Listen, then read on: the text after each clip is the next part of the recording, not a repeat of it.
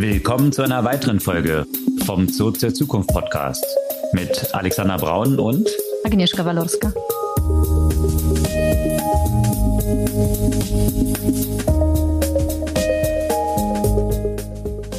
Was gab's Neues letzte Woche? Eine Menge um GPT-3 oder den Nachfolger. Wir hatten ja schon in der letzten Podcast-Folge, in der Folge davor davon gesprochen, dass GPT-4 demnächst ansteht. Jetzt gibt's wohl erstmal GPT 3.5, was sich als Chat-GPT bezeichnet. Und äh, ja, sieht man auf jeden Fall Twitter ist voll davon, von Ergebnissen. Ich habe auch schon mal damit rumgespielt und warum das so einen großen Impact auf ganz viele Branchen haben könnte. Ja, und apropos Twitter ist voll davon. Twitter ist ja auch voll von vielen anderen Sachen, wie Wissenschaftler, Researcher jetzt festgestellt haben, dass ein deutlicher Anstieg von Hate Speech und äh, Beleidigung tatsächlich, seitdem Musk Twitter übernommen hat, stattgefunden hat. Und bei Twitter ja, gab's eine ganze, ganze Reihe von Themen. Genau, mit Elon Musk, die wir versuchen knapp zu halten, aber leider kommen wir nicht ganz drum herum. Aber außer Twitter gibt's natürlich äh, auch in Verbindung mit Musk wiederum Stories rund um Apple. Und zwar mhm. scheint es hier jetzt eine Einigung zu geben. Hier hatte Elon Musk ja ziemlich steilen Aufschlag gegen Apple gemacht und gegen die 30% Tax im App Store protestiert. Und das scheint jetzt beigelegt zu sein. Vorerst zumindest. Mit dem Ergebnis, dass er natürlich weiter die 30 Prozent zahlt.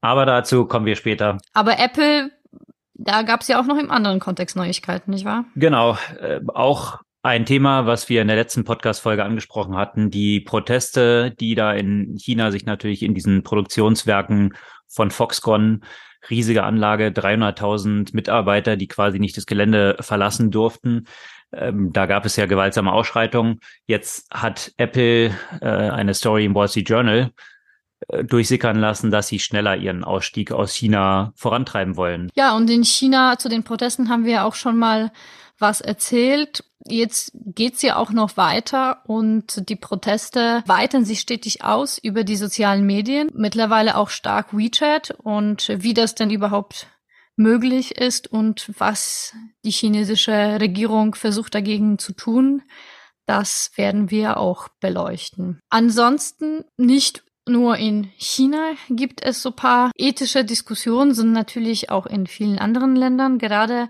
in San Francisco kommt es zu sehr großen Diskussionen rund um die Entscheidung, ferngesteuerte Roboter zuzulassen, die die Möglichkeit haben, potenzielle Gewalttäter zu erschießen.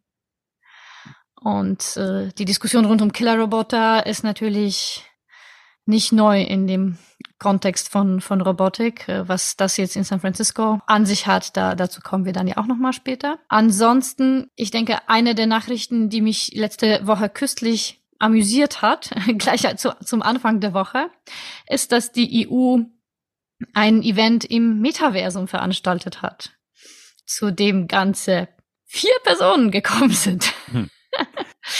also 100.000 pro Person. War nicht ganz günstig, aber ja, zumindest mal ein Versuch, auch neue Technologien auszuprobieren. Ne? Das genau. äh, ja, kann man wahrscheinlich ein bisschen geteilter Meinung sein.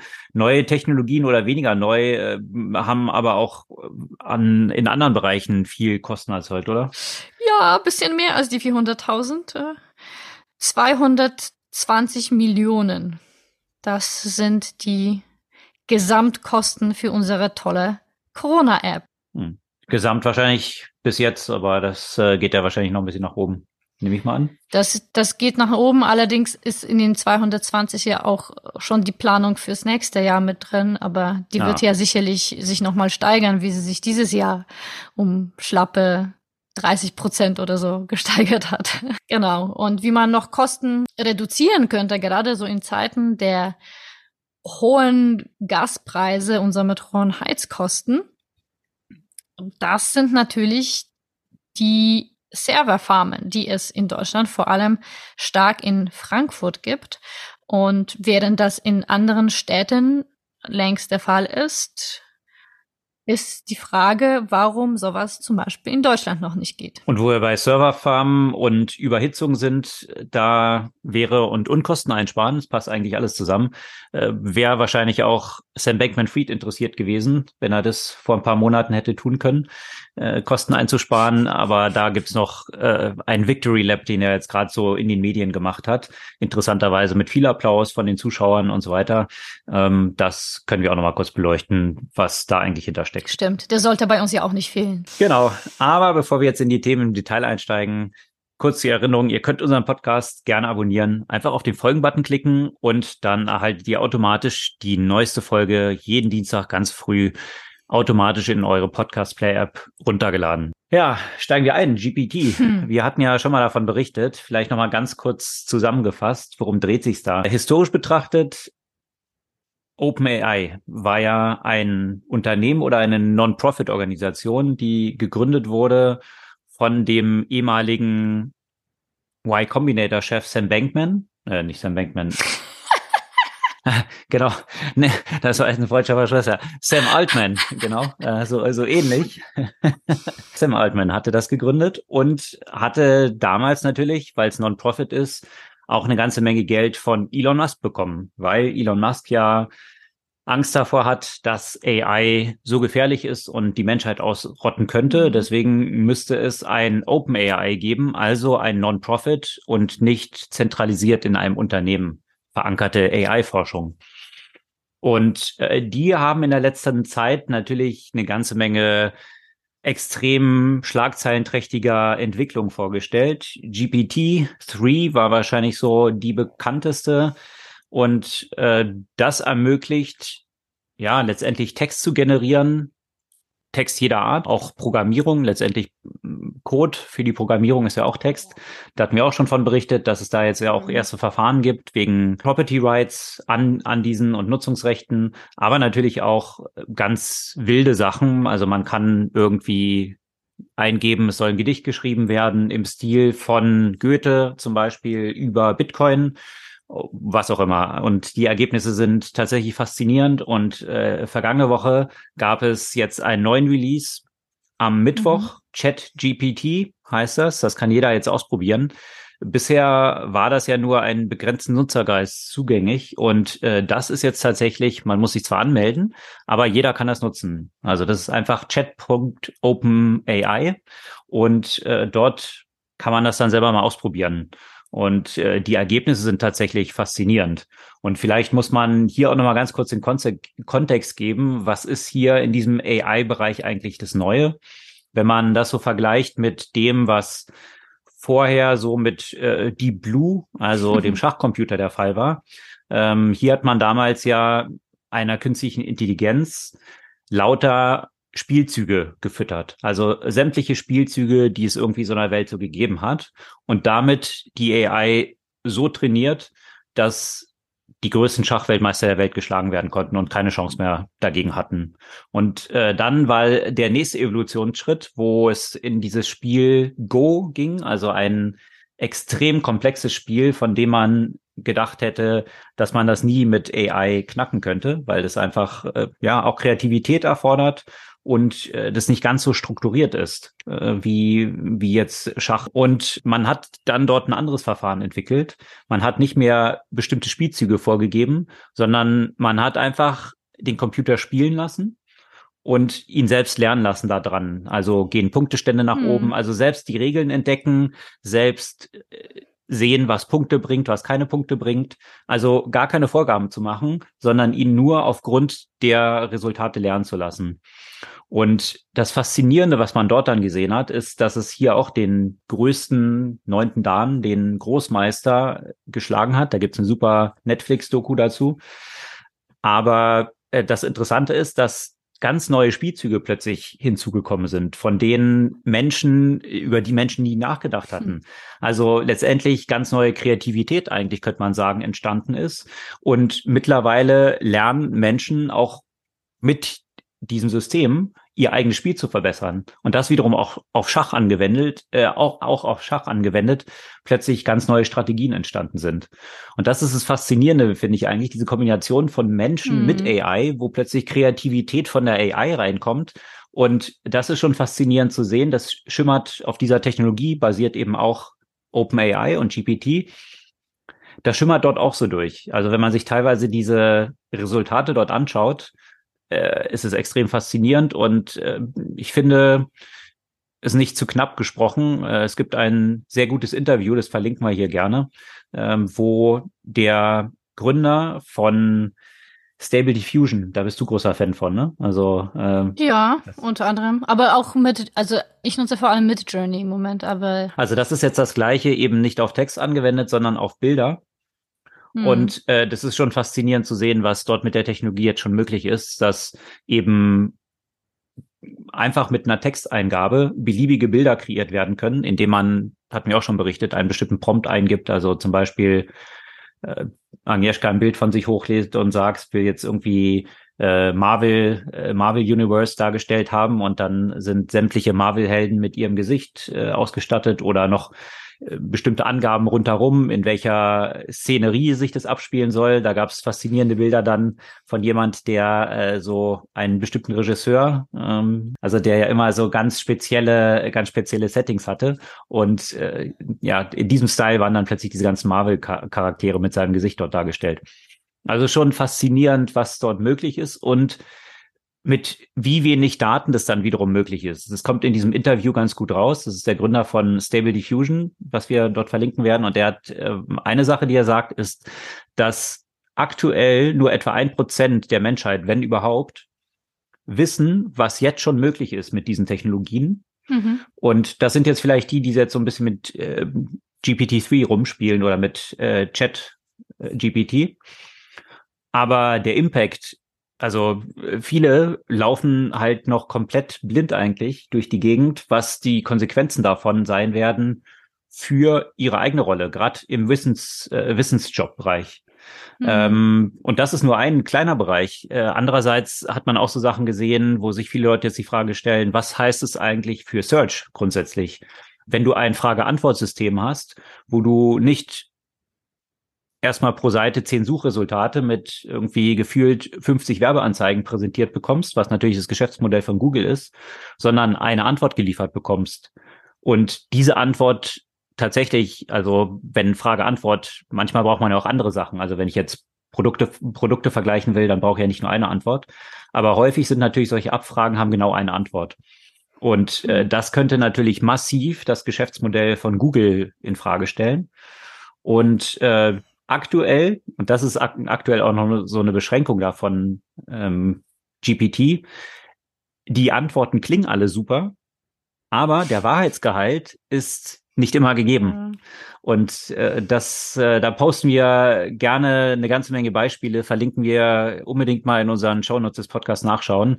Das lohnt sich wirklich zu lesen, sowohl Gedichte, die von der AI kreiert wurden, in einem bestimmten Style, zum Beispiel im biblischen Style, äh, hatte jemand dann gefragt, äh, so wie so ein Bibelvers, die Lösungen liefern, dass mein Peanut Butter Sandwich im Videorekorder stecken geblieben ist. Äh, das quasi dann als Gedichtabhandlung und viele andere Sachen. Also schon faszinierend. Und tatsächlich auch eben einfache Frage-Antwort-Geschichten, die zum Teil sehr treffend sind, zum Teil super klingen, aber absolut daneben liegen.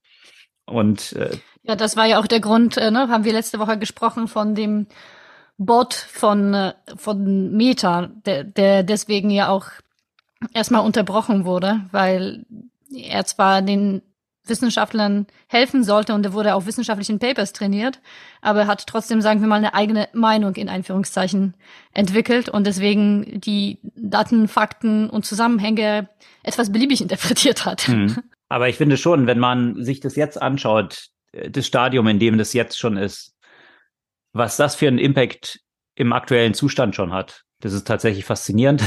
Hatten wir auch schon drüber gesprochen. Du kannst dann auch eigentlich dein Essay darüber kreieren, wenn du zum bestimmten mhm. Thema schreiben willst. Du kannst es aber auch umdrehen. Das hat jemand gemacht, der Professor ist und wollte sich dann von der AI eine Kursfrage generieren lassen über das Wirtschaftssystem mit äh, die er dann in einer entsprechenden Prüfung stellen kann. Mhm. Und kam tatsächlich eine super Frage raus. Und das hat ihm aber nicht gereicht. Dann hat er, und das ist auch wiederum das Interessante, dass du auf der vorigen Antwort aufbauen kannst. Also, dass das mhm. System sich erinnert, was davor liegt und hat dann die Frage gestellt, und jetzt liefer mir noch das Grading System dazu.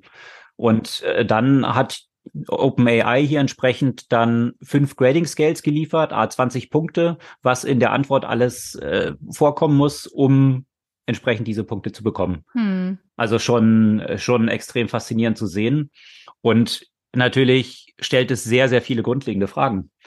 Wenn es so einen tiefgreifenden Impact auf sämtliche kreativen Berufe haben kann, auf sämtliche Knowledge-Jobs haben kann. Ich meine, dass es jetzt nicht bei allen Fragen oder bei allen Antworten wirklich richtig ist, ja, und erstmal nur gut klingt.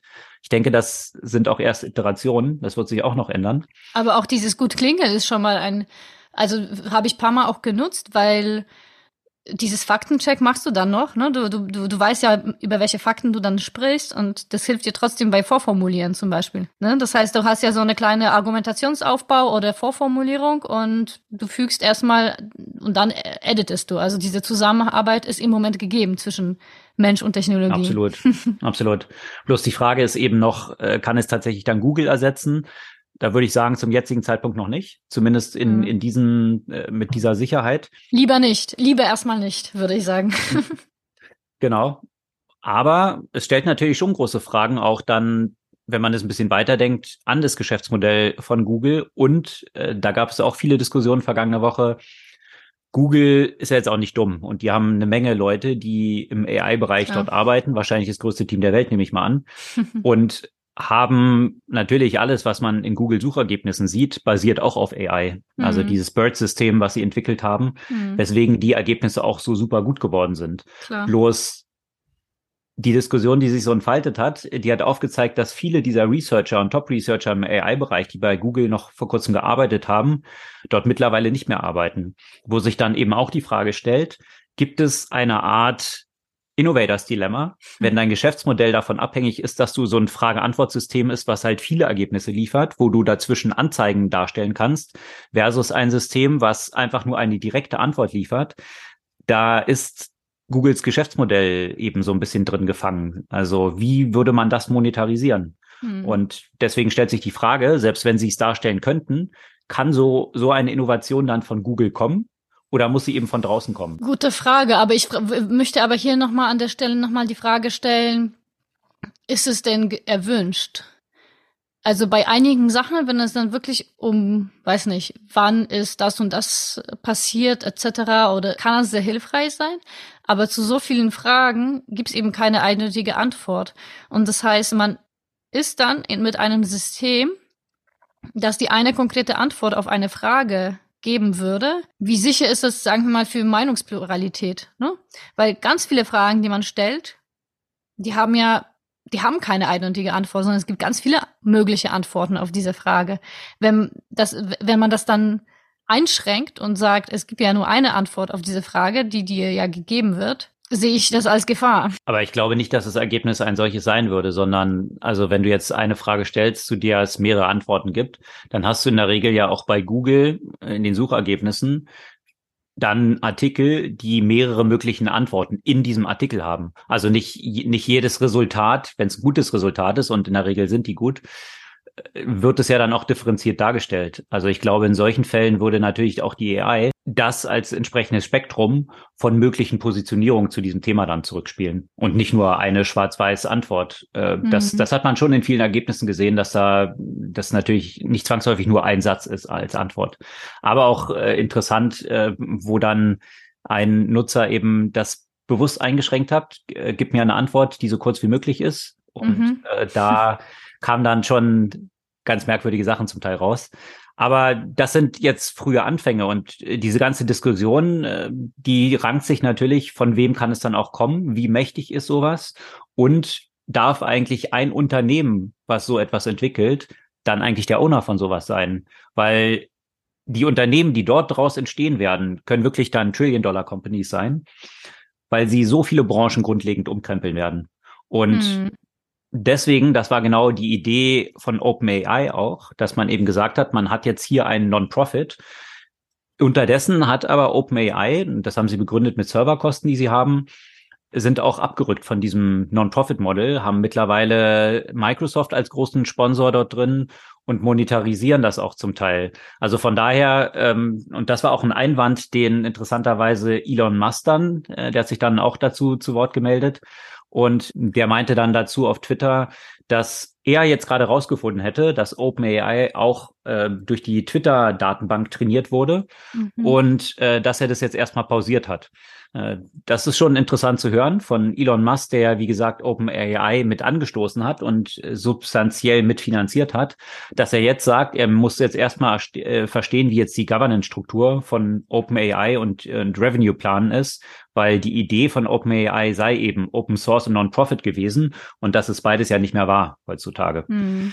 Also da wird es noch viele Diskussionen drum geben und das ist auch, äh, kommt sehr gut in diesem Interview mit dem Gründer von Stable Diffusion raus. Sein Unternehmen ist wiederum auch Open Source, dass er gesagt hat, diese Technologie ist viel zu mächtig, um das wiederum bei einem Unternehmen zu haben.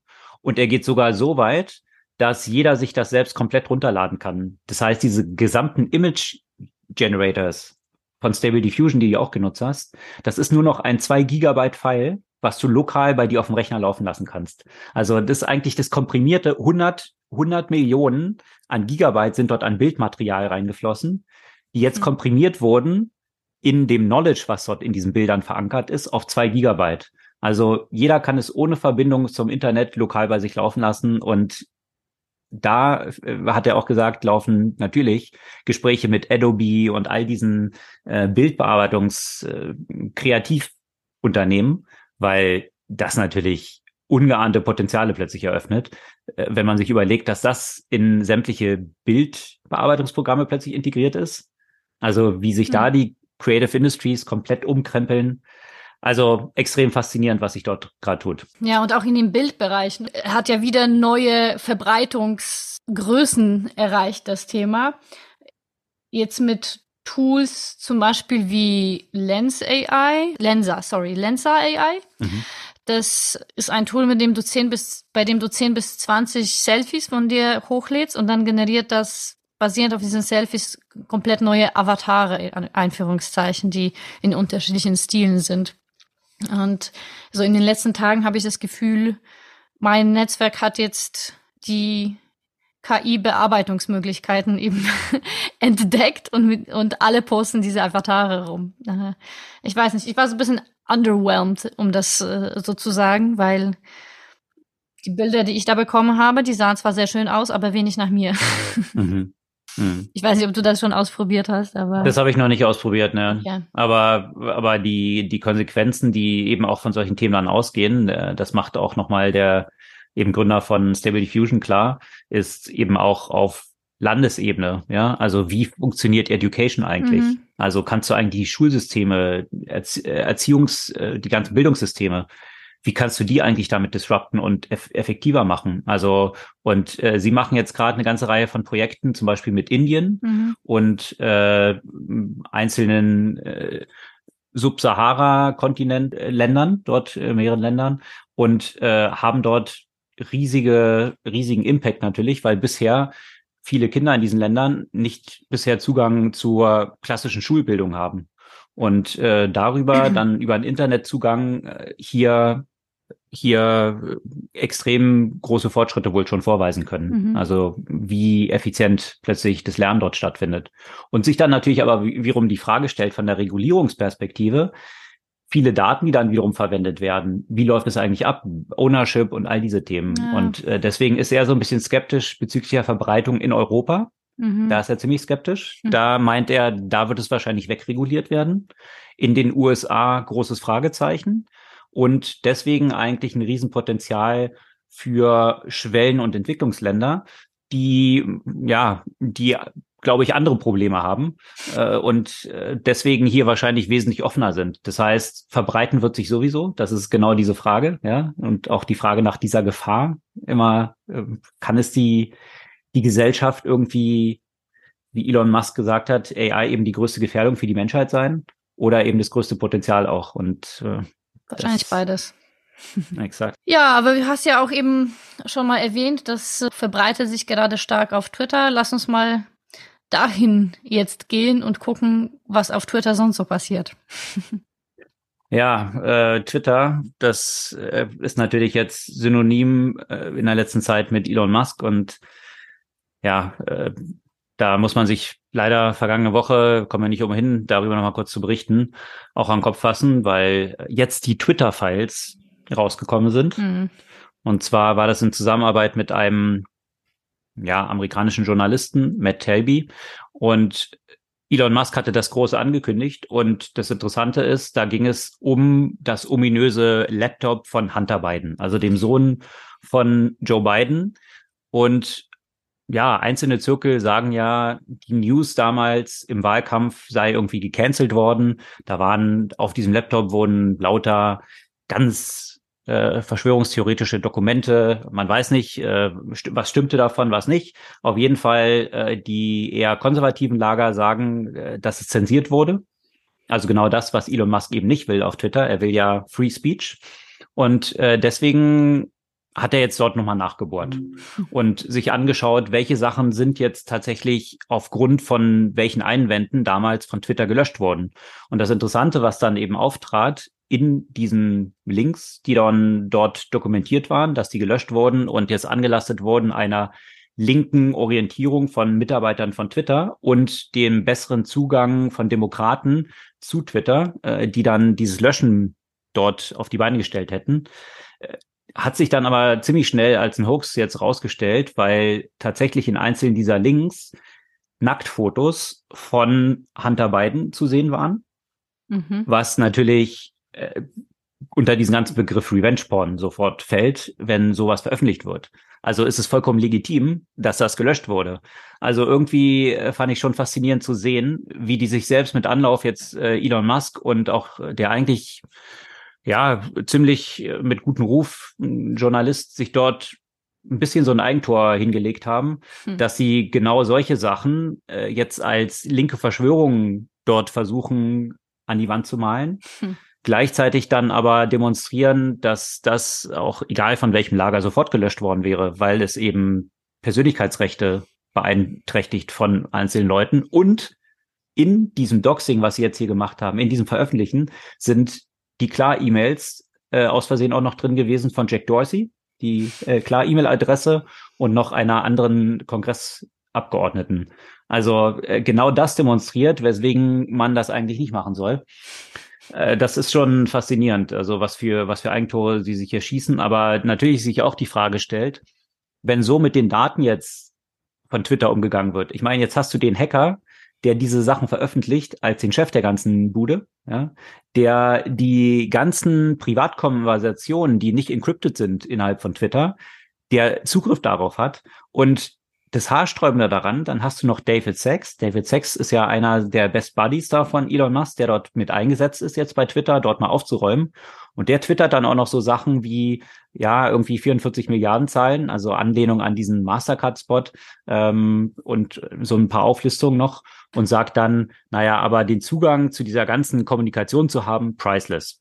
Mhm. Also äh, das, das lässt einem schon die Haare zu Berge stehen und äh, dass, dass die jetzt die Konversation der Nutzer, die ja auch sämtliche Staatschefs aller Welten sind, ja, aller Länder sind, ähm, dass das jetzt quasi zum Spielball wird für ja irgendwelche Stories, die sie jetzt auf Basis dieser privaten Kommunikation starten aufzubauen. Also da bin ich auch sehr gespannt, was sich dann vor allem hier in Europa tun wird.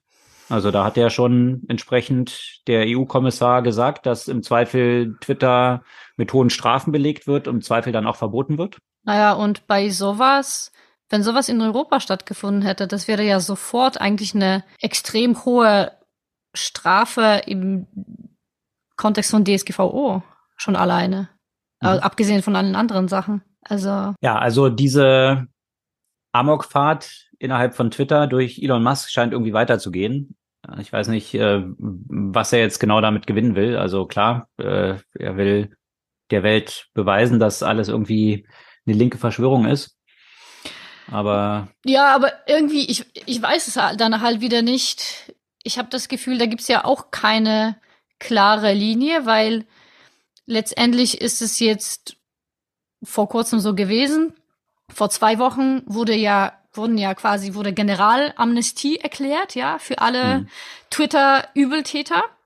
Und da kam unter anderem Je zurück auf die mhm. Plattform. Mhm. Und jetzt wurde er doch quasi von Elon höchstpersönlich des Platzes verwiesen, ja, für, für mhm. die antisemitischen Äußerungen oder für die antisemitischen Bilder. Also mhm. von daher, so ganz frei ist es doch nicht. da gab es dann auch eine super Antwort drauf, mhm. als äh, Elon Musk dann angekündigt hat, dass äh, Je oder früher mal als Kanye West äh, jetzt dort wieder rausfliegt. Ähm, gab es nur so einen suffisanten Tweet-Antwort da drauf. Äh, How's Free Speech going for you? ähm, also eben dieses Experiment, äh, das Elon Musk jetzt anscheinend versucht, Step by Step diese Learnings nachzuholen, die man eigentlich in den letzten Jahren dort eben schon gemacht hat und es vielleicht einen Grund gibt, warum manche Leute ausgeschlossen sind. Und diese Learnings scheint er nicht nur dort versuchen nachzuholen, sondern er hat ganz überraschenderweise ja auch entdeckt gehabt, dass es eine geheime 30% Tax von Apple gibt. Wow. Und zwar, dass Apple ganz geheim. Sherlock. Hat, hat noch niemand, äh, ist noch niemand aufgefallen. 30% im App Store für die Umsätze der Apps entsprechend einkassiert. Ähm, das war eine überraschende Erkenntnis, die Elon Musk hatte und äh, dementsprechend dann angefangen hat, Apple entsprechend zu flamen. Und äh, dann hat Tim Cook das aber, glaube ich, äh, ja, der hat sich nicht auf so ein Twitter-War jetzt eingelassen, sondern hat ihn da mal auf den Apple Campus eingeladen, hat ihn dort ein bisschen rumgeführt und hat äh, ihm gezeigt, wie Erwachsene Business machen. genau, genau. Und äh, ja, dann hat Elon Musk dann im Anschluss daran getwittert, dass sie eine gute Conversation hatten und äh, dass äh, Apple nie vorhatte, Twitter aus dem App Store zu schmeißen und äh, ja, die äh, weiter im App Store sein können. Und äh, ja, das hatte dann natürlich auch ein bisschen Häme in Twitter Universe zur Folge, wo dann die Leute gesagt haben, also gab es auch wiederum einen sehr passenden Tweet, dass Elon Musk quasi jetzt eine Erkenntnis äh, erreicht hat und die eigentlich schon klar, klar war, jetzt sogar noch zugestanden hat, dass das, was er aufgebaut hat, dass Twitter rausfliegen würde, würde eine Lüge ist, äh, dass er weiter 30 Prozent zahlt. Also letztendlich ähnlich wie bei Kanye, man am Ende wieder beim gleichen Resultat anlangt, was man vorher schon hatte, bloß einmal so eine Runde gedreht hat. Aber eben, wie du gesagt hast, die extremistischen äh, Anteile nehmen ja zu, hattest du vorhin kurz erwähnt. Genau, dazu wollte ich ja auch nochmal, darauf wollte ich nochmal eingehen, weil da gibt's ja auch Statistiken. Es gibt ja natürlich einige Organisationen, die sich gerade mit solchen Themen beschäftigen, unter anderem Center for Countering Digital Hate und Anti-Defamation League. Und sie monitoren ja konstant die Plattform auf unterschiedliche Arten von Hate Speech oder insgesamt von Beleidigungen. Und hier hat man das Thema Antisemitismus, das Thema Rassismus und auch das Thema anti-gay sozusagen auf die Agenda genommen und man hat einfach sehr signifikante Erhöhung von Beleidigungen oder beleidigenden Inhalten festgestellt und gerade bei den rassistischen Inhalten ist es hier eine Verdreifachung, die, die zu verzeichnen ist. Und das finde ich auch wiederum das Faszinierende, weil wo ich mich wundere, also wie wenig Elon Musk dort drüber Bescheid zu wissen scheint oder ob er nur so tut, als ob er das nicht weiß. Weil einerseits sagt er ja Free Speech will er haben auf der Plattform. Mhm. Gleichzeitig ähm, sagt er, er ist ganz stolz, wenn 80 Prozent des rechten Lagers und 80 Prozent des ganz linken Lagers sich darüber aufregen, was er twittert, weil dann erreicht er die richtigen Leute, die er eigentlich nicht auf dieser Plattform haben will, sondern dann bist du im Zentrum angelangt. Gleichzeitig siehst du mhm. aber eben diese Kontroversen, die sich dort gestalten und, und das Twitter und er jetzt auch auf die Nutzung von Twitter zeigt, ähm, die geht wohl nach oben. Er ist da ganz stolz drauf. Die äh, Interaktionsaktivitäten steigen dort wohl an. Das kann man auch nachweisen. Das sind aber tatsächlich jetzt äh, noch im einstelligen Prozentbereich. Ja, also ob das jetzt wirklich schon hier so ein Turning Point ist, äh, mache ich mal ein Fragezeichen ran. Aber nichtdestotrotz. Aber der Hintergrund aber das ist, ist natürlich nicht überraschend. Ja, eben ja, der der Hintergrund, was wir ja mhm. immer gelernt haben, dass äh, polarisierende Sachen eben. natürlich ex, äh, exakt dazu führen, Leute dort zu engagen. Und genau. das jetzt als Beweis dafür zu nehmen, dass ja Free Speech funktioniert und eigentlich die Extremisten damit ausgeschlossen werden, weil die sich dann nur aufregen und dann eigentlich endlich das Zentrum sich wieder durchsetzt, was Elon Musk sagt, äh, bisher nicht mehr auf Twitter der Fall ist. Da muss er tatsächlich die letzten 20 Jahre irgendwie unter irgendeinem Stein verbracht haben, um das zu realisieren, Allerdings. dass das eigentlich das Gegenteil dann die Konsequenz davon ist. Anyway, ähm, ja, aber bei Apple gibt es auch noch News, die hatten wir vergangene Woche auch schon mal angetönt. Natürlich die ganze Produktion von den Apple Devices oder ein Großteil der Produktion findet natürlich in China statt und äh, das dürfte kein verborgen geblieben sein, dass China derzeit auch eine ganze Menge Probleme hat von Lockdowns, von Protesten gegen Lockdowns. Ja, und die Proteste, die tatsächlich in den Fabriken von Foxconn auch gewalttätig geworden sind, wo Mitarbeiter die Werke verlassen wollten, nicht rausgelassen wurden. Man muss sich das vorstellen, das ist ein Park so groß wie Helgoland, was eine Fabrik nur angeht, 300.000 Mitarbeiter, die dort sind und nicht vom Gelände gelassen wurden. Geil, dass du gerade Helgoland als, als Vergleich nimmst. Das habe ich irgendwo gelesen. Das äh, ist nicht mein Vergleich, aber immerhin die ganze. Warst du schon mal überhaupt auf Helgoland? Nö, aber die, die ganze, die ganze Insel als eine riesige Factory. Ja, ist aber eine sehr kleine Insel. Na gut, aber 300.000 Leute dort, alle iPhones am rauscranken. Ja. Dementsprechend hatten wir uns ja auch schon gefragt, ob das nicht auch zum Nachteil von Apples Brand, was ja das Wichtigste von Apple ist, werden könnte, wenn solche Bilder um die Welt gehen und die Leute das dann mit Apple assoziieren. Und jetzt ist ein Artikel im Wall Street Journal erschienen, wo durchgesickert ist, dass Apple jetzt auch diesen Exit von China, also sie sind ja schon nach Indien, nach Vietnam zum Teil, sind dabei, mhm. dort Factories aufzubauen, dass sie den jetzt beschleunigen wollen. Also über 30 Prozent, Zeitraum stand jetzt da nicht drin, aber über 30 Prozent jetzt dabei sind, der Produktionskapazitäten aus China zu verlagern. Und ich denke, vor dem Hintergrund der vielen politischen Unwägbarkeiten, die man in China natürlich auch hat, wäre alles andere auch extrem unverantwortungsvoll für so ein Unternehmen, weil man weiß ja nicht, was dort passiert, ob äh, mit Taiwan all diese Themen, die dort noch auf der Agenda stehen könnten.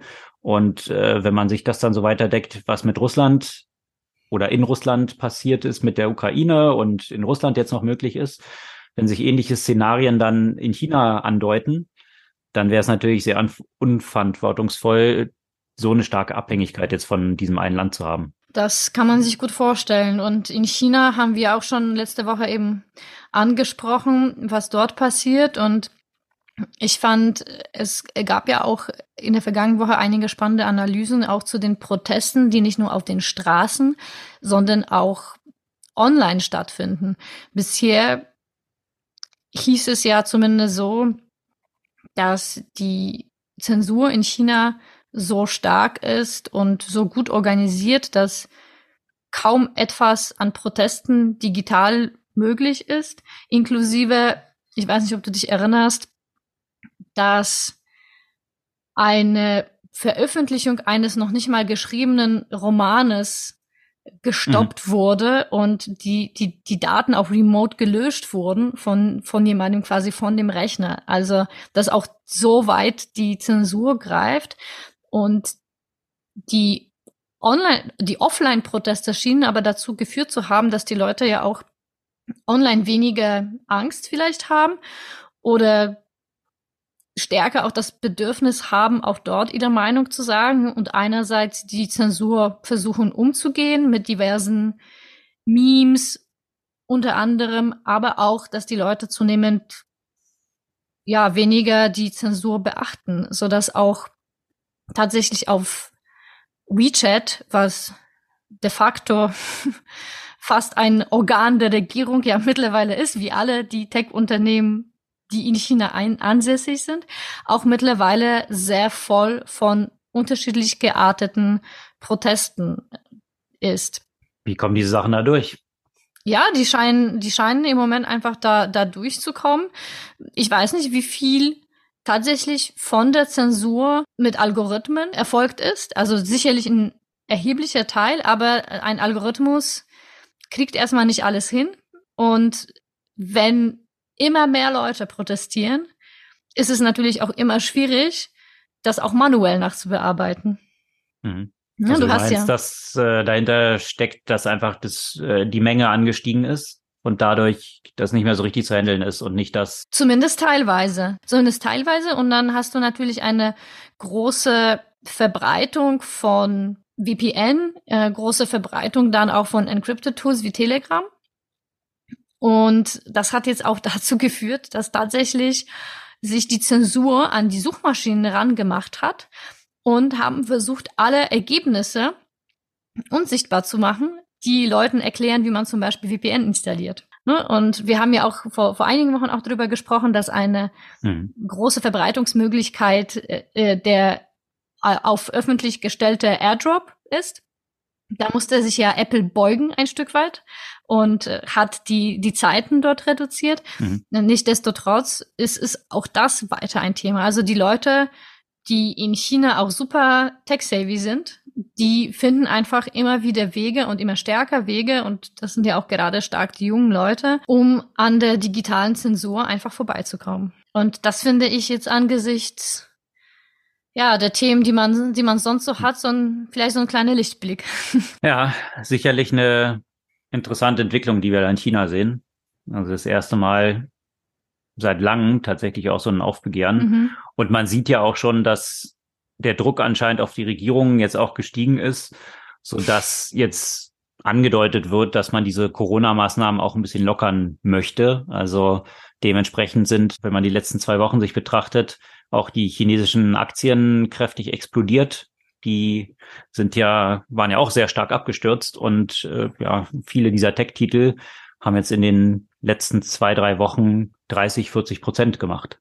Also da gibt es so ein bisschen die Hoffnung, dass hier diese Lockerungen, ja, Corona-Lockerungen sich durchsetzen könnten. Ja, und wenn wir jetzt sagen in dem Bereich der Staatsmacht sind, ähm, da gab es eine Entwicklung, die man durchaus kontrovers sehen kann in USA. Und zwar in San Francisco wurden Roboter für den Einsatz durch die Polizei zugelassen, die ferngesteuert eine Möglichkeit haben, Menschen umzubringen. Natürlich ster sterben Polizisten durch, durch, Einsatz von Waffen und äh, das wird als Argument natürlich genutzt, um, um das zu verhindern. Also ferngesteuert, dass man noch einen menschlichen Steuerer dieses Roboters dann aber genau. hat. Also nicht autonom, genau. sondern nur ferngesteuert. Nicht mhm. autonom, ne?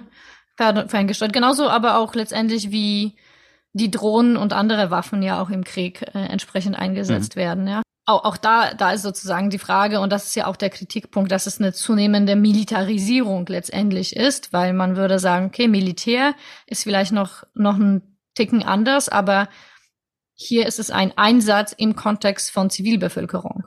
Ja, das finde ich in den USA sowieso haarsträubend. Ich meine, die Militarisierung auch der Polizei hat sich auch schon vorher mit, äh, mit Panzerfahrzeugen und weiß ich was allem dort immer weiter durchgesetzt. Und ja, äh, es scheint mir so ein, so ein Wettlauf zu sein. Ich meine, wenn die ganze Bevölkerung bis an die Zähne bewaffnet sein kann und jeder und jede mit einem Sturmgewehr durch die Gegend laufen kann, dann ist natürlich auch schwierig. Wie kannst du damit oder darauf reagieren? Wie kannst du dann auch wie können sich mhm. Polizisten dann auch schützen, ja, die zum Teil sicherlich sehr übergriffig sind und äh, es auch viele Pro Probleme gibt in der Polizei, aber gleichzeitig natürlich auch eine hohe Bedrohung dann potenziell von jeder Person ausgeht, die bewaffnet sein könnte. Also es ist irgendwie so ein natürlich. Teufelskreis, äh, der sich, der sich dort basierend auf den ganzen Waffen dann irgendwie so abbildet. Und da gibt es überhaupt keine Lösung, ne?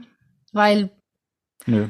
Äh, einfach Waffen verbieten oder reduzieren Don't take my ist leider keine. Genau, ist leider nicht. Sondern die Antwort auf Waffen ist einfach mehr Waffen. Exakt. ist doch, ist doch klar.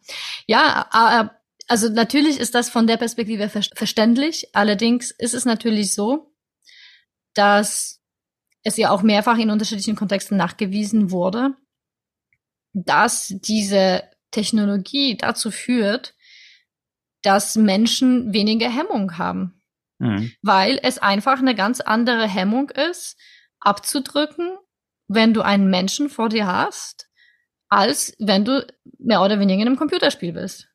Wobei ich mich noch frage, wahrscheinlich basieren diese Ergebnisse, die du jetzt schilderst, mhm. wahrscheinlich auch so aus Kriegs- und terroristischen Einsätzen, würde ich mal annehmen, weil im anderen Klar. Kontext ist es ja noch nicht eingesetzt worden.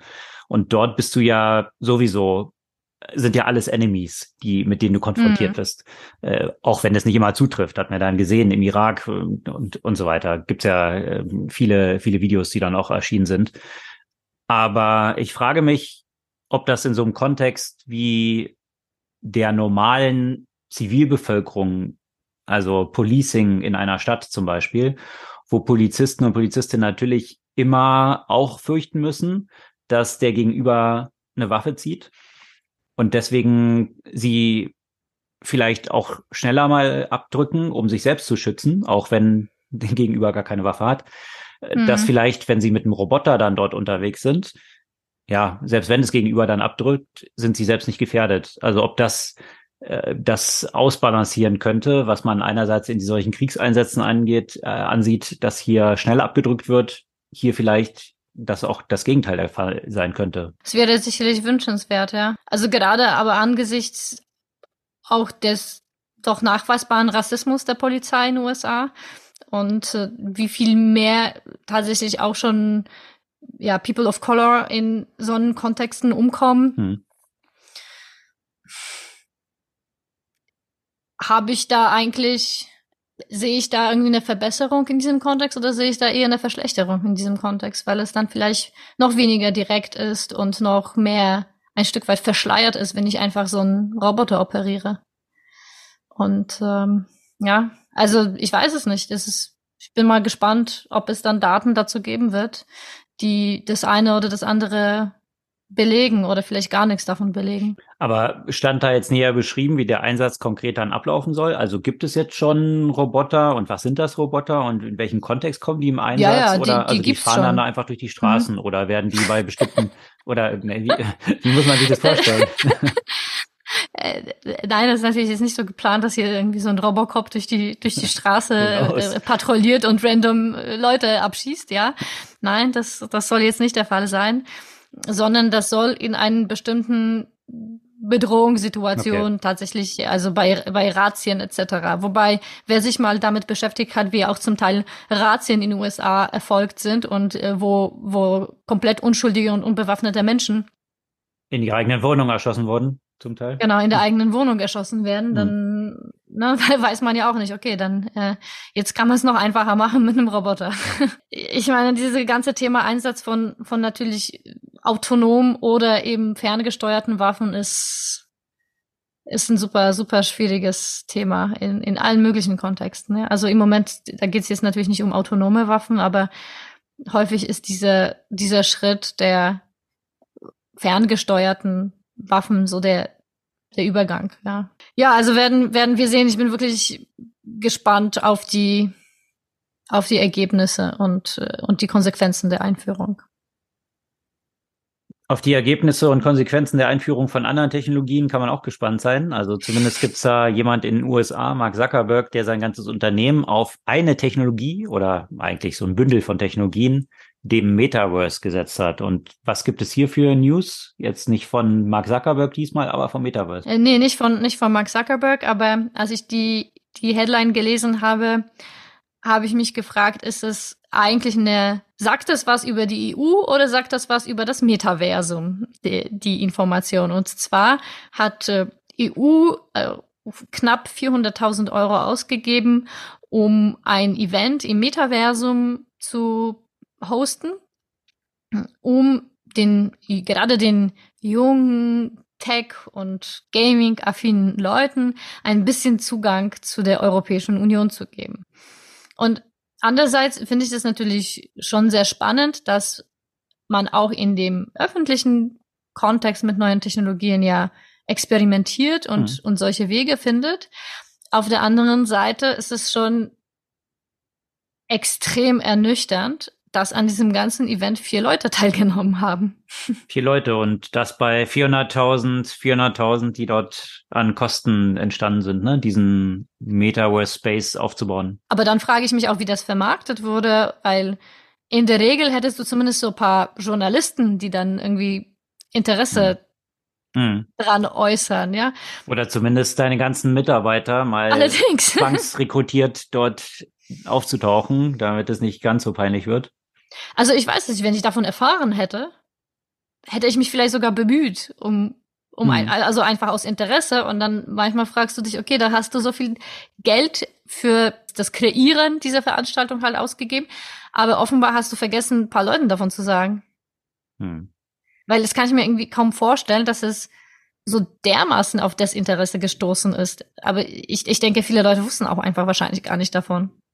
Ja, sonst würde man ja denken, dass sich mindestens fünf Leute aus Versehen drin verirren. Ja. Egal welchen Raum du aufmachst. Ja. Irgendwelche Leute landen ja immer drin. Ja, allerdings. Also, das müssten ja eigentlich schon mehr als fünf sein, aber okay. Wobei man, man weiß ja auch, wie zum Teil die Metaverse technologisch underperformt. Von daher, vielleicht kamen alle anderen nicht rein. ja, also auf jeden Fall scheint es dort noch eine Menge zu tun zu geben beim Metaverse. Und ja, definitiv ist dort eine ganze Menge Geld, aber ich ja, in Relation sowas auch mal auszuprobieren. Ich finde es auch gut, dass man diese Experimente macht. Äh, das Problem ist bloß, oder die Befürchtung, die ich habe, dass dann vor dem Hintergrund einer schlechten Implementierung, also ob jetzt mhm. Marketing mhm. dran liegt, welche Aspekte noch alles und äh, mhm. abgesehen davon auch, dass ich glaube, dass Metaverse aktuell noch nicht dort ist, dass es wirklich Massenmarkt ist und zumindest das nicht stimmt, in diesem ja. Kontext. Also mhm. in Gaming-Welten ja schon längst, und mhm. dort passieren ja auch riesige Events mit äh, zweistelligen Millionen an Teilnehmern, wo irgendein DJ ein neues Album präsentiert und auflegt. Also äh, diese Welten gibt's ja schon, aber es hängt auch ja. viel eben von der Art, wie sie konstruiert sind ab, wie diese Zugänge sind, welche Incentives es gibt und wie es auch vermarktet wird. Und meine Befürchtung ist dann, dass vor dem Hintergrund einer schlechten Implementierung dann nachher die falschen Schlüsse daraus gezogen werden. Also Absolut. so ähnlich wie man eben in sämtlichen Unternehmen agil einführt, in Anführungsstrichen, und dann nachher das sagt, funktioniert das, nicht. Das, das hat bei uns nicht funktioniert. Also hm. wir gehen wieder zurück zum Wasserfall und sich nicht betrachtet, was man dort eigentlich, ob man wirklich agil eingeführt hat mhm. äh, oder ob man nur glaubte, dass man das eingeführt hat und eigentlich weiter Wasserfall agil Sachen gemacht hat. Ähm, so ähnlich mit dem Metaverse, ja. Also so eine, so ein Zerrbild von, von dem, was es sein könnte, dann als das nimmt, als Beweis dafür, dass es nicht funktioniert. Das stimmt, ja.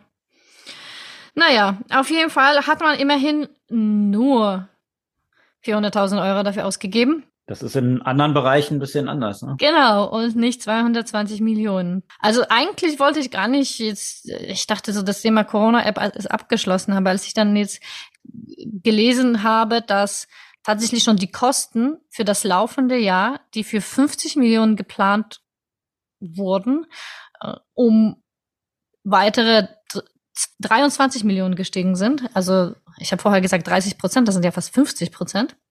Klar, Inflation. Und, und in dem neuen Jahr äh, sollen 23 Millionen Euro dafür eingeplant sein. Und da bin ich mal gespannt, wie gut das klappt. Und somit sind wir bei 220 Millionen Euro. Und da habe ich mich wirklich gefragt, wofür?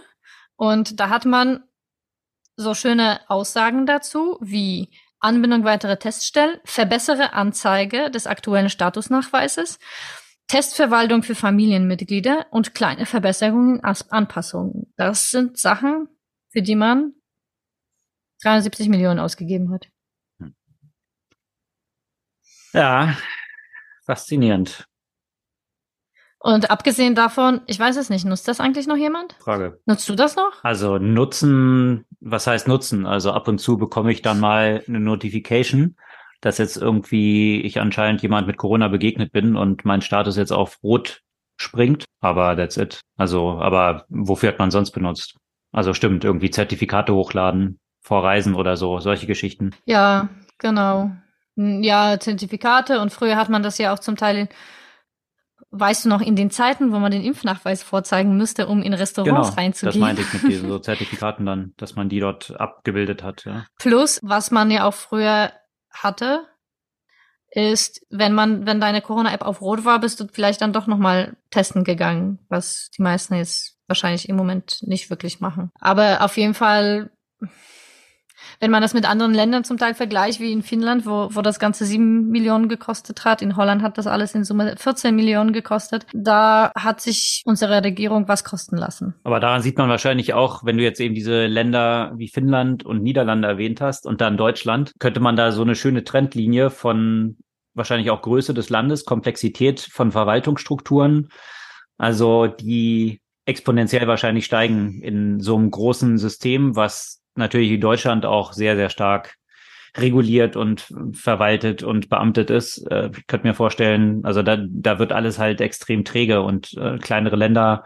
haben zum Teil nicht ganz so ganz so einen aufgeblähten Verwaltungsapparat und äh, wahrscheinlich auch eben all diese, diese Vorschriften. Es gibt ja einen Grund, weswegen, als wir von, von AI sprachen, weswegen hm. wahrscheinlich hier am stärksten in Europa die Regulierung greifen werden, dass sich das hier nicht zu dem ersten Markt entwickelt, wo sich das durchsetzt, weil es natürlich sehr, sehr viel regulatorische Themen dann gleich drum gibt.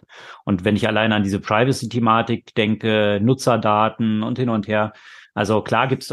Gut, aber die sind die gleichen in Finnland und äh, Holland, ne? Bloß bis man dorthin kommt, sozusagen. Ne? Also ich glaube, ich kann mir vorstellen, dass in solchen Ländern das vielleicht ein bisschen pragmatischer angegangen wird, ähm, wie ich es zum Beispiel auch aus der Schweiz kenne, als in Deutschland. Ja. ja, das ist das eine, aber ich glaube, dass auch viel, und da musste ich mich nochmal mehr einarbeiten, wie da die Vergabeprozesse auch aussehen.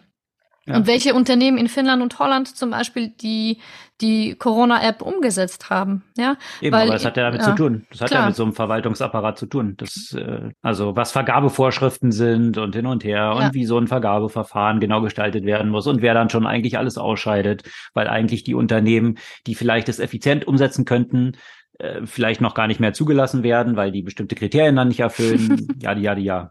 Ne? Also, und dann landest du plötzlich halt bei irgendwelchen großen Unternehmen, die auch schon sehr träge sind. Und äh, dann hast du einen trägen Verwaltungsapparat mit träger Vergabepraxis, die dann träge Unternehmen finden, die sowas halt recht Wobei auch das umsetzen. theoretisch, also auch theoretisch die Vergabeprozesse müssten auch in den EU-Länder ja ähnlich sein, da es ja auch eine Verpflichtung gibt, zu bestimmen, ab einer bestimmten Höhe einen EU-Vergabeprozess zu haben. Von daher, naja, ich weiß es nicht. Ich äh, würde mich vielleicht spaßeshalber tatsächlich mal, hm. damit, mal damit beschäftigen. Oder wenn jemand von euch, die das hören, weiß, wie da die Vergabeprozesse tatsächlich aussahen in Finnland, Holland oder anderen Ländern, das würde mich äh, ein bisschen schon interessieren. Und an den Regularien scheitern ja auch äh, andere Sachen oder drohen andere Sachen ja auch zu scheitern.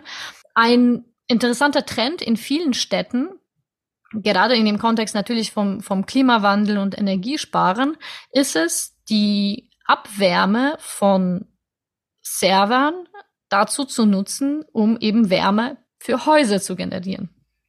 Klingt logisch, ist zum Beispiel in Stockholm weitgehend umgesetzt worden und dann fragt man sich, warum funktioniert es zum Beispiel nicht in Städten wie Frankfurt oder in Raum Frankfurt, wo auch extrem viel gehostet wird hm, und eben sehr viel von der Abwärme generiert wird.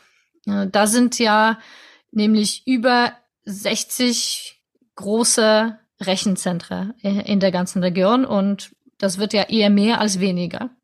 Und auch jetzt zum Beispiel in Berlin hieß es, dass, dass bestimmte große Tech-Unternehmen oder um Berlin ihre Serverfarmen aufstellen wollen. Und was man hier versucht, ist natürlich auch das Thema zu regulieren. Und das heißt, ab 2025 sollen alle neue Rechenzentren 30 Prozent der Abwärme wiederverwerten und ab 2027 soll es 40 Prozent sein. Und eigentlich super Idee und ehrlich gesagt würden das auch sehr gerne die Betreiber der Rechenzentren Zentren ja auch umsetzen, aber die scheitern an bestimmten Vorgaben und bestimmten technischen Gegebenheiten. Das heißt, die Abwärme der Server, die liegt bei 30 bei 35 Grad, aber die ganzen Fernwärmenetze arbeiten mit 90 und 120 Grad, weswegen das einfach nicht kompatibel ist und äh, weswegen es einfach für die Betreiber der Centern äh, praktisch unmöglich ist, diese Vorgaben so zu erfüllen. Mhm. Und also es gibt ja trotzdem ein paar, paar interessante Projekte, weil im Moment sind ja die Serverfarmen ja häufig ja eben außerhalb.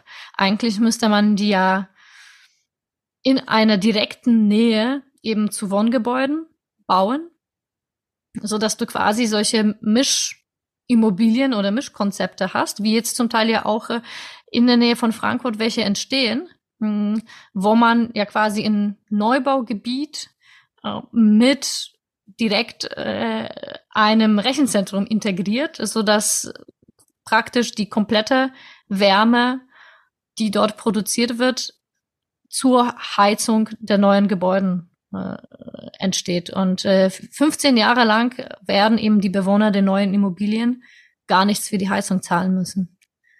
Das würde man sich jetzt wünschen heutzutage.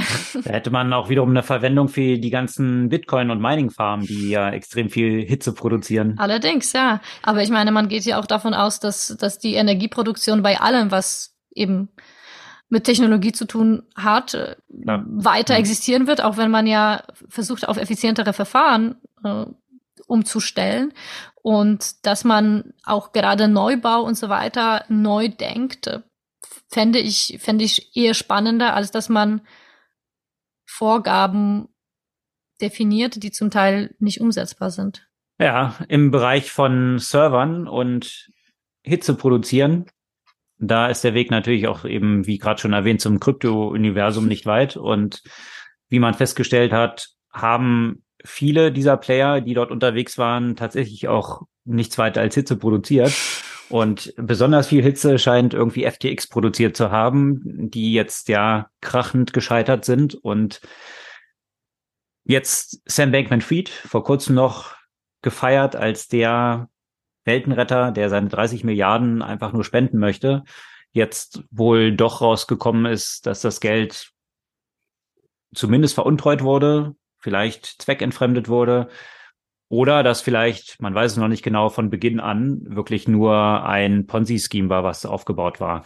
Und äh, zumindest hat man hier mit den Geldern von Kundengeldern, äh, hat man spekuliert. Und da gab es vergangene Woche dann eine Tour von Sam Bankman-Fried, der eine ganze Reihe von Interviews gegeben hat, mhm. von denen seine eigenen Anwälte ihm abgeraten haben, dass er das tut. Er hat sich darüber aber hinweggesetzt und ja, da sind eine ganze Menge Sachen auch so rausgekommen, die ich glaube juristisch schon ziemlich fragwürdig mhm. sind. Und äh, ich weiß nicht, ob er sich damit einen Gefallen getan hat. Gleichzeitig finde ich es aber schon faszinierend. Äh, viele vergleichen ihn jetzt so mit Bernie Madoff. Mhm. Ja, und äh, das Geld, was er verbrannt hat, wahrscheinlich sogar noch mehr als Bernie Madoff. Und er stellt sich jetzt aber natürlich in diesen Interviews, da gab es von der New York Times, hat mir auch berichtet, dieses Forum, wo er dann äh, per Video zugeschaltet war. Und äh, während er vor ein paar Monaten noch dieser crazy, ein bisschen auch von den Haaren und allem, so der crazy Genius war, scheint er jetzt einfach nur crazy und stellt sich jetzt als möglichst dumm dar. Ja, also dass nichts von dem, was dort passiert ist, jetzt tatsächlich böswillig mhm. passiert sei, sondern es sei ihm halt einfach alles über den Kopf gewachsen mhm. und er hätte eben kein richtiges Accounting-System gehabt und all diese Sachen. Mhm. Also jetzt so ein bisschen auf die Tour zu machen, dass es nicht böswillig erfolgt sei, sondern eher aus Versehen irgendwie so 10 Milliarden von Nutzeranlagen verloren hätte. Aber da stellt sich dann für mich die Frage, ob das juristisch jetzt ein ausreichender Grund ist, wenn er sagt, ich habe aus Versehen 10 Milliarden von äh, verloren, die mir nicht gehören. Äh, jetzt dann zu sagen, na gut, dann macht's ja nichts, dann mach mal weiter oder ob er nicht trotzdem dann noch lange in den Knast wandern wird. Viele fragen sich aber, warum er noch nicht längst festgenommen wurde mhm. und eigentlich da immer noch ganz gemütlich in auf den auf den Bahamas residiert und äh, die CEO von Alameda Research, die wurde jetzt auch auf Fotos in New York in Soho gesichtet. Mhm.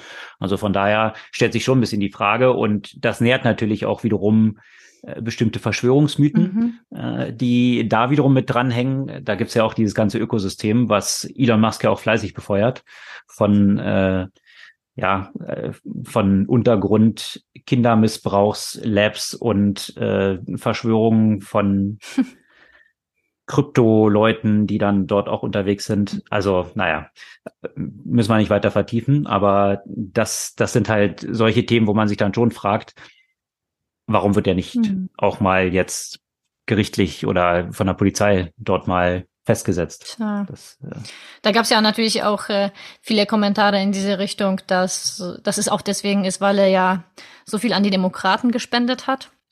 Wozu er selbst sich ja geäußert ja, genau. hat, dass er ja eigentlich an beide Parteien gespendet hätte. Genau. Also das ist eben einer dieser Mythen, die eben von Elon Musk auch verbreitet wurden und dann sind eben auch Aufzeichnungen dazu auf, aufgetaucht, dass eben an die Republikaner äh, ähnliche Summen gespendet mhm. wurden. Also von daher, dass äh, jeder pickt sich halt das raus, was er will. Genau. und um dann eine ganz neutrale Story äh, zu transportieren. Tja. Ja.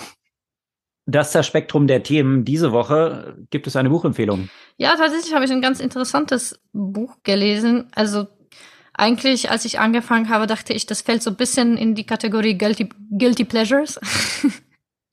mhm. Äh, Do Hard Things, Why We Get Resilience Strong and the Surprising Science of Real Toughness. Also so ein bisschen Self-Help, whatever, ja. Mhm. Von Steve Magnus. Also was mich daran auch interessiert hat, ist, dass er ja selbst äh, Leistungssportler war und dann ja auch Mentalcoach gerade von, von Profiläufern und Läuferinnen. Und äh, darauf basiert so ein bisschen das Thema, aber wird abgeleitet in viele andere Bereiche. Und ich fand, das waren schon sehr viele, sehr viele interessante Gedanken eben in Richtung Performance, in Richtung, wie coacht man die Leute und bringt die zum, zum Performen. Und eine vielleicht von den Anekdoten, die mir da so, so gut in, im Kopf geblieben ist, weil, weil das ja auch ein Beispiel dafür, dafür ist, wie man so die eigenen Ängste konfrontieren kann, ist, der hatte eine Athletin gecoacht, die vor jedem Lauf sich erstmal übergeben musste vom Stress. Und mhm. irgendwann mal ist er auf die Idee gekommen und hat sie gesagt, okay, heute, ne, dann und dann ist das Rennen, wann möchtest du dich übergeben? Weil wir wissen, dass es eh passieren wird. Also lass uns mal das gleich ins Programm schreiben. Okay. Und das war das erste Mal, wo sie das eben nicht getan hat. Mhm. Weil sie ja quasi, äh, weil sie immer so Angst davor hatte, dass sie sich eben von dem Rennen übergeben muss, dass sie sich natürlich vor der ganzen Angst übergeben hat. Und in dem Moment war es ja quasi aufgeschrieben. Es war klar, die die hatte dann quasi nicht mehr Angst davor, weil sie wusste, dass es passieren wird und dann ist es halt eben nicht passiert. Okay. Ähm, also mit solchen, mit paar von solchen Beispielen eben auch viel aus dem Bereich Sport, aus unterschiedlichen Disziplinen, dass man aber einfach extrem gut auf ja das Alltagsleben, die Karriere, äh, das äh, das Businessleben übertragen kann. Habe ich gleich schon ein paar Leuten empfohlen, die das gut gebrauchen können, glaube ich. Okay. Ja, finde ich lustig, was man auch auf Amazon sieht. Da sind mittlerweile, wenn ich jetzt mir die Seite anschaue von dem mhm. Buch, dann Passagen aufgezeigt, die die meisten Leser auf dem Kindle markiert haben. Mhm. Das finde ich auch wiederum äh, eine ganz interessante ja, cool. Mhm. Verbindung von crowdsourced Content dann eigentlich wiederum aus dem Buch. Also da bestimmte Zitate dann wiederum zu sehen. Ähm, ja, das, dass die Buchempfehlung dieser Woche Do Hard Things, Why We Get Resilience Wrong and the Surprising Science of Real Toughness von Steve Magnus. Das soll es diese Woche gewesen sein. Sämtliche Artikel, über die wir heute berichtet haben und natürlich auch vor allem die Links zu einigen Videos, die mhm. absolute, absolute Sehempfehlungen sind und einzelne Resultate aus dem GPT-Universum unbedingt anklicken, euch anschauen. Und äh, wir freuen uns über eure Bewertungen, über euer Feedback zu unserem Podcast und freuen uns, wenn ihr nächste Woche wieder dabei seid. Bis dann.